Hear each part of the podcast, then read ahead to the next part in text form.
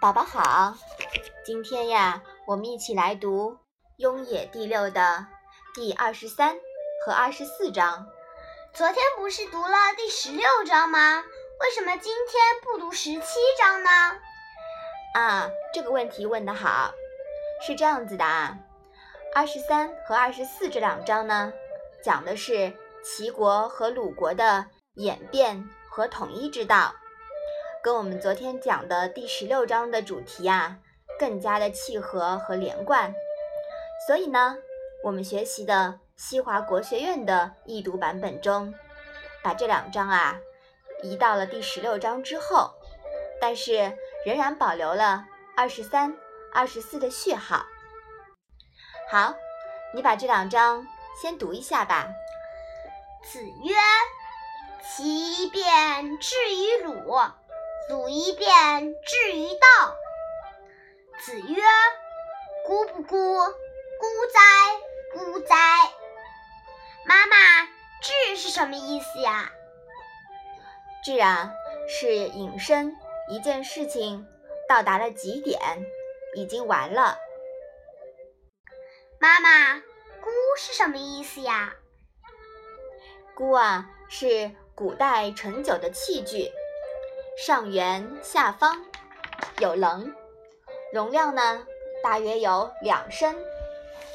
钴由青铜铸造，位高权重者呀才可以用，也是非常贵重的礼器。后来钴的形状被改变了，孔子就说钴不像钴了，其实是比喻执钴的人已经变了。宝宝，你试着把这两章的意思来讲一讲吧。孔子说：“齐国一改变，和鲁国的关系就断了，也意味着和周朝的关系也断了。若鲁国一改变，被异姓篡位或鲁灭，意味着周朝血脉断了。”孔子说：“孤不像个孤啦，这也算是孤吗？这也算是孤吗？”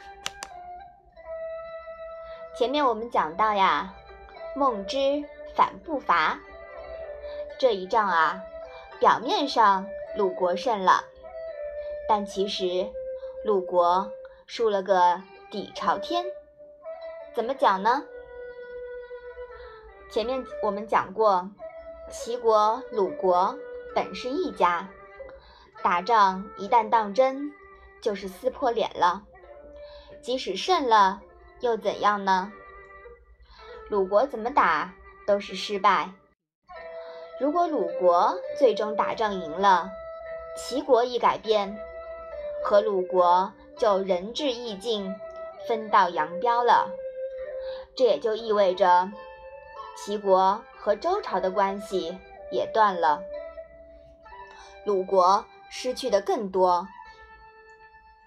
如果鲁国一改变啊，那意味着和周朝礼制的火种灭了，血脉断了。即使鲁国没亡，血脉没断，也会失去所有异姓诸侯国的信任和拱卫。周氏分封天下之道。也就分崩离析了。这应该是季氏反对出兵的真正原因。所以他说：“君子有远虑，小人何之？”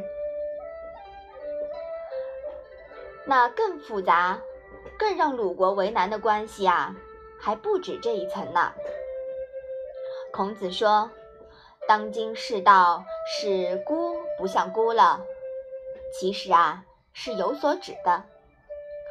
表面上说，周朝当初制定的孤的样式已经变得面目全非了。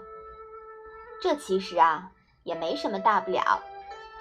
重要的是暗喻，执孤的人都变了。当时鲁国执政的实权已不在国君，鲁国的继世专权，我们之前已经讲过了。是不是啊？嗯。但好歹啊，都是姬姓家世。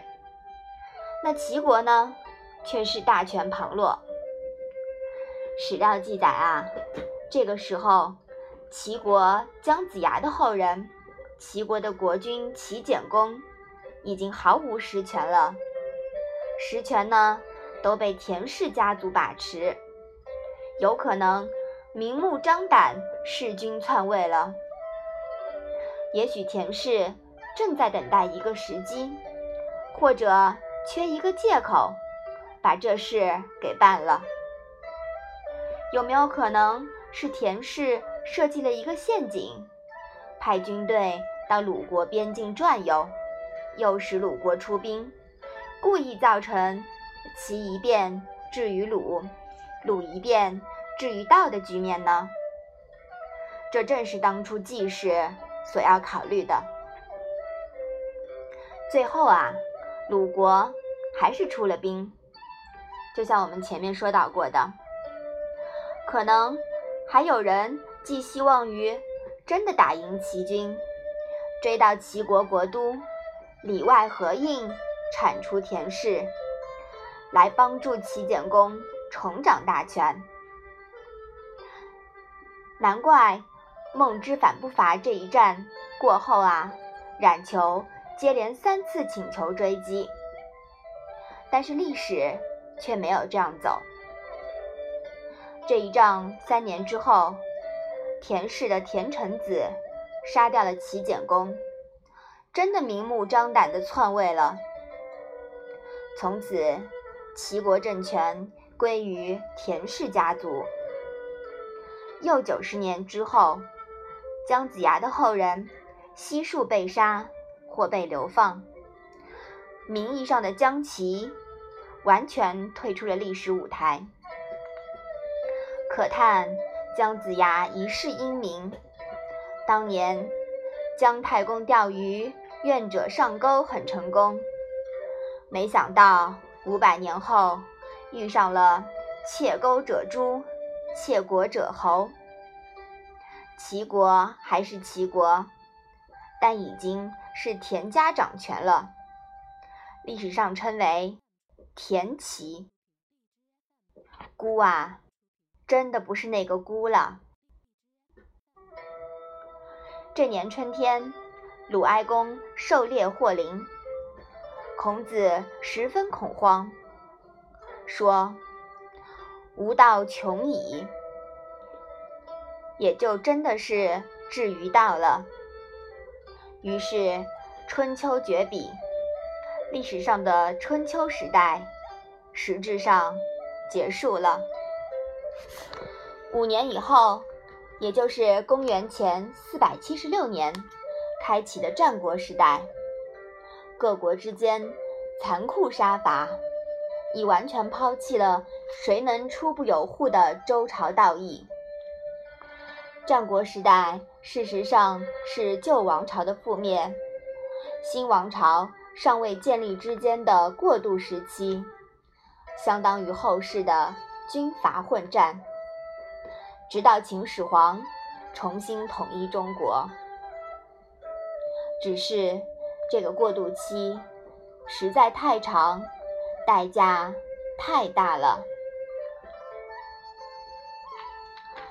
宝宝听了这个故事，你是不是很感慨于历史的变迁啊？嗯。好，我们把这两章再复习一下。子曰。其变至于鲁，鲁一变至于道。子曰：“孤不孤？孤哉，孤哉！”好的，我们今天的《论语》小问问就到这里吧。谢谢妈妈。